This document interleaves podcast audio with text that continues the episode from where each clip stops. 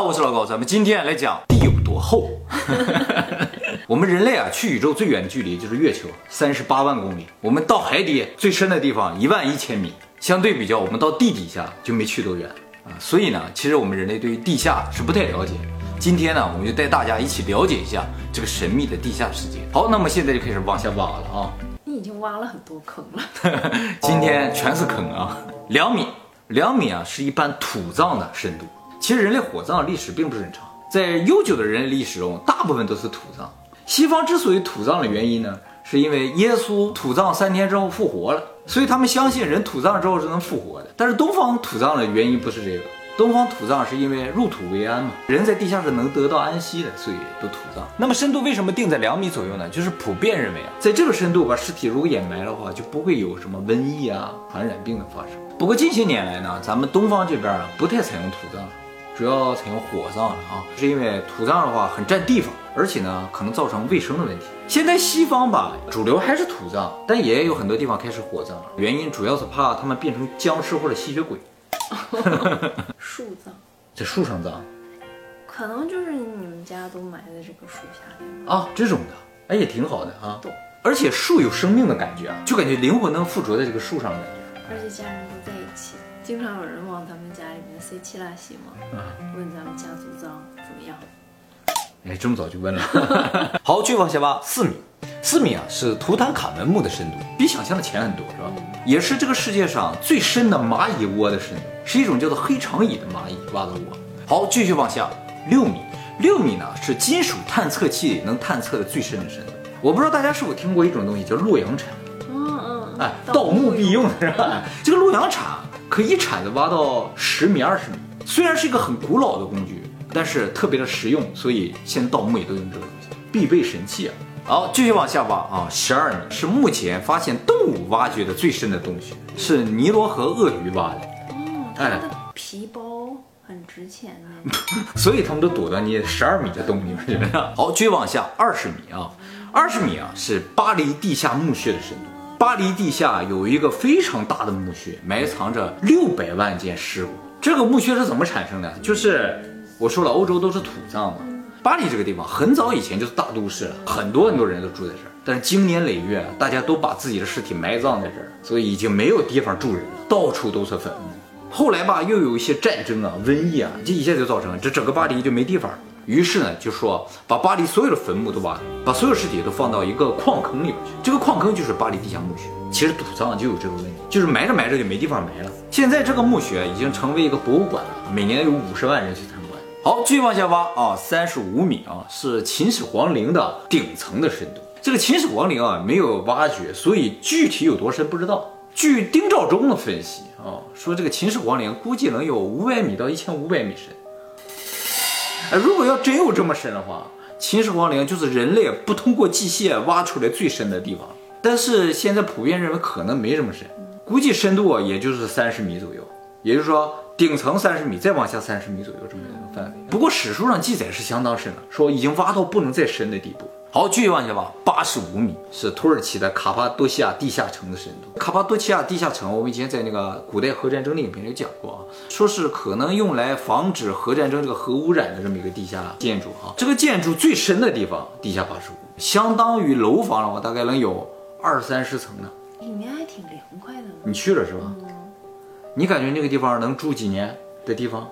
我觉得这是腰挺疼的，非常矮是吧？有的地方高，有的地方矮，好窄好窄。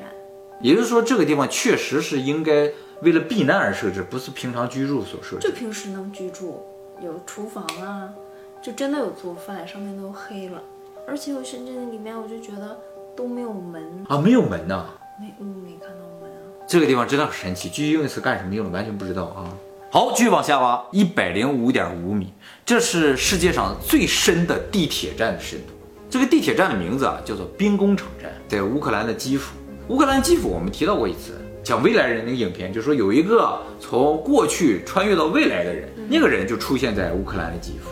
基辅算是乌克兰最核心的地方了啊，但是这个地方的地质啊，不太适合建地铁，于是就一直走。最深到这个一百多米这个地方啊，可能有点硬了，可以建地铁了。于是就把地铁站建在这儿。好，继续往前挖，一百五十五米啊，这个呢是目前最深的酒店套房的深度。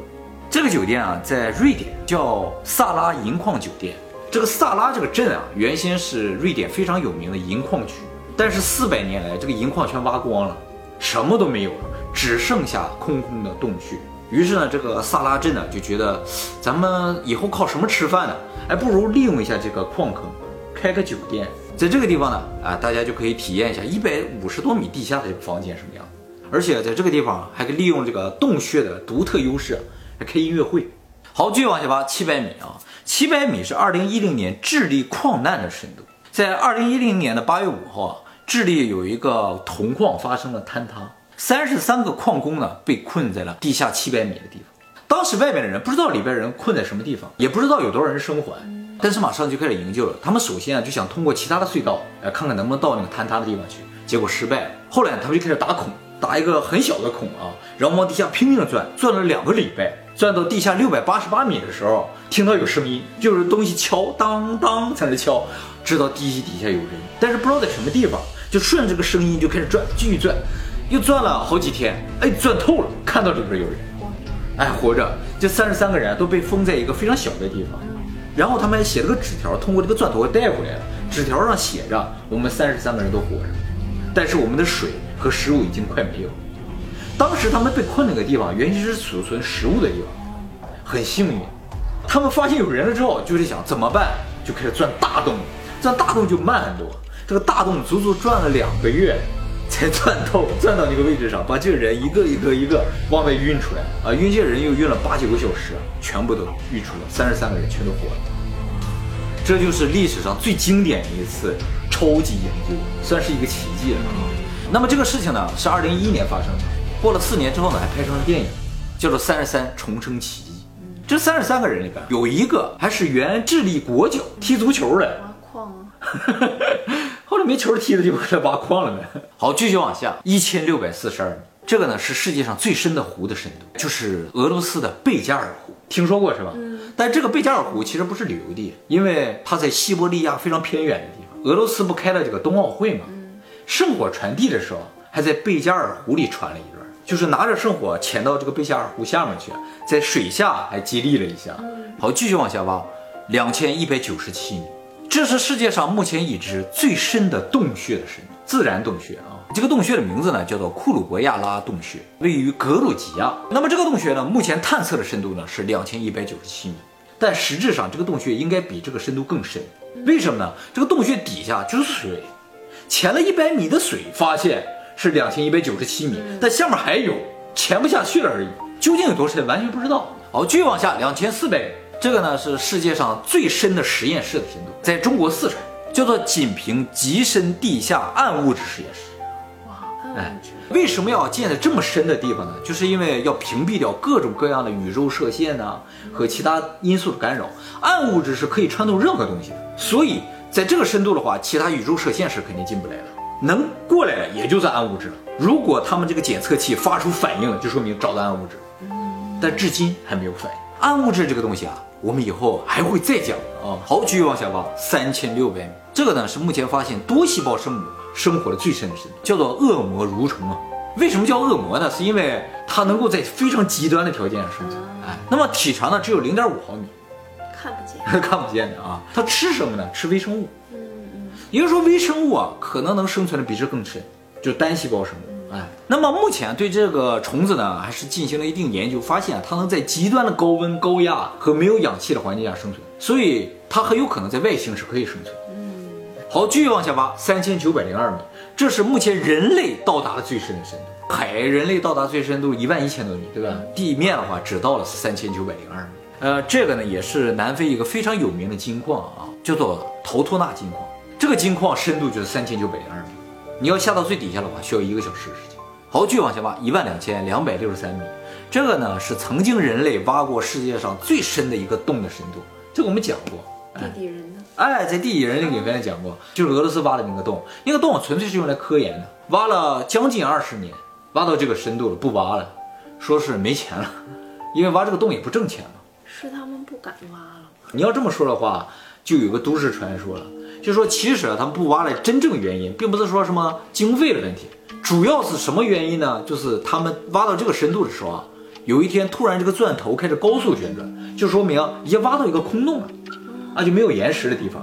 挖到这个空洞之后呢，收录到一段声音，这个声音被称作地狱的声音。我听了一下，哪，有，哎，那个声音就哇哦，就那种感觉的，有男人的声音，有女人的声音，就好像地狱里边人们受尽炼狱的折磨的那种感觉啊。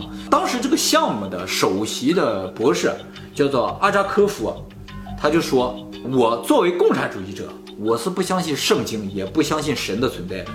但是作为一个科学家，我是相信地狱存在的。”于是他们就决定不再挖下去。那挖开了，地狱的人都会上来吗？也有可能啊，所以它这个井现在是封死的，永久封死，不再打开了。说不定一打开，那个地狱底下就井喷了。好，继续往下啊，一万两千三百七十六米。我刚才说这是科研最深的一个洞了啊，这个呢就是世界上最深的井的深度，也是位于俄罗斯的。俄罗斯擅长挖？太擅长挖洞了，哎，南极那个洞不也是他挖的吗？这个钻井平台上有个叫 Z 四十四 Chabo 的这么一个油井啊，深度呢就达到了一万两千三百七十六米，是哈利法塔的十五倍高，比这个马里亚纳海沟还要深。这是目前人类通过机械挖出最深的坑。好，继续往下啊，三万三千米，从地表到三万三千米深这个深度啊，叫做地壳。地壳的主要成分呢是火山岩。从这一点上来说呢。地球和水星、金星、火星、月球没有任何区别，它们的表面也都是火山岩。这层大家是看得到，大家平时看到那岩石什么，就就是这一层。好，继续往下，八十万米，从三万三千米到八十万米这一层啊，叫做上地幔。那么这个部分呢，也是岩石啊。我们想象的地下世界应该是寒冷的、黑暗的，黑暗的吧？黑暗的是吧？这个部分特别的亮，为什么？也就是说，咱们看这个地面啊。石头黑黑的，是吧？地下发着光呢，就是因为温度特别的高。那么温度从哪来？从压力来，压力特别大，造成岩石的温度升高。岩石温度升高之后就开始发光。物质只要加热，它就开始发光。你看那个铁，如果加热，温度越来越高之后，它就开始发光。所以地球里边全都是特别亮。那么这个地幔如果去掉光的话，它里边是什么呢？这里边全都是宝石。哇，主要呢是一些绿色的宝石，叫橄榄石。还有红宝石，还有钻石，全都是这些，啊，所以与其盗墓，你不如去挖地幔。哦，我想去地幔住，谁不想去呢？怎么知道这个地方全都是宝石的呢？是因为岩浆，岩浆就经常的把地幔的东西带出来，所以经常在这个凝固的岩浆里面就发现绿宝石啊、红宝石啊这些东西。所以你们买的那些宝石啊，其实这个地球最常见的东西。那么这个部分呢？整个就是发光的绿色的啊，但是呢，越接近地表的部分呢，颜色越浅，所以就是浅绿色变成深绿色，甚至最后呢都变成蓝色。物质没发生变化，颜色不断的发生变化，就是因为压力，这个原子之间距离越来越近，越来越近之后，这个颜色就越来越深，越来越深啊。好，我们从这个宝石的世界出来啊，再往下二百八十万，从八十万米到二百八十万米之间这两百万米叫做下地幔，下地幔这层的东西就不会通过岩浆带出来。所以这层有什么不知道？目前分析应该还是岩石，只不过颜色更深，然后也发光的一些岩石，可能我们都没见过的宝石。对对对，好，继续往下二百万米，四百八十万，这个部分呢就进入地核的区域了啊，叫做外核。这两百万米是铁的海洋啊，怎么知道这个地方是铁水呢？就是因为地磁。咱们地球有南极、北极嘛，所有磁性的表现都是有电流在转。地球底下都是岩石，都不怎么动的，它不可能产生地磁啊，所以就推测底下一定有金属在转。二百万米深的铁的海洋在里边高速的旋转，这个速度有多快呢？每小时一米。虽然它感觉可能比较慢啊，但二百万米啊，这个旋转就足以造成地球这么大的磁场。如果这个铁水没有在转的话，地球就没有磁场，地球上所有的生物都会死亡。那么这个铁水为什么在转呢？嗯对呀，是因为啊地核的温度更高，而它上面接触的岩石温度更低。有温度差的话，它就会移动，它移动啊就开始形成旋转。据目前推测啊，地球每过十万年到二十万年，南北极就会交换一次。十到二十万年不长哎，说不定明天换。啊，它这个旋转的时候会非常的快，嗡一下就是转。这种旋转，不是慢慢慢慢的转的。好，继续往下挖，剩下的部分呢，就是地核的内核的部分。地核的内核是固体，也是铁，它的温度比外层的液体铁更高，但为什么是固体呢？就是因为压力太大了。嗯，目前呢，科学家研究发现啊，这个铁球不是地球刚生成时就有的，那是什么时候？就是十亿年前左右之前形成的。就是说，地球的核心在不断不断的变成固体，这个内核越来越大，越来越大，会造成一个什么结果呢？就是再过个多少年，液体的部分就不存在了，全都变成固体了，那就没有磁场。那就没有磁场，地球表面的大气一下子就被太阳风吹没了，表面的所有生物都会因为紫外线而死亡。在那之前，人唯一的活路呢，就是赶紧到地下去。哦，到地幔去。是，那时候地幔就没有那么热。可能稍微凉快一些，反正宝石还是很多的。所以整体来说啊，人对于整个地球深度的了解呢，只是一万两千米左右，相当于地球半径的百分之零点二。我们说我们对海洋了解不过百分之五，我们对宇宙的了解不过百分之五，我们对于地球的了解不过百分之零点二。所以对我们来说最神秘的东西啊是地球，继续挖呀，还有什么可挖的？还没挖到你的坑，我的坑比最深的坑比地球还厚。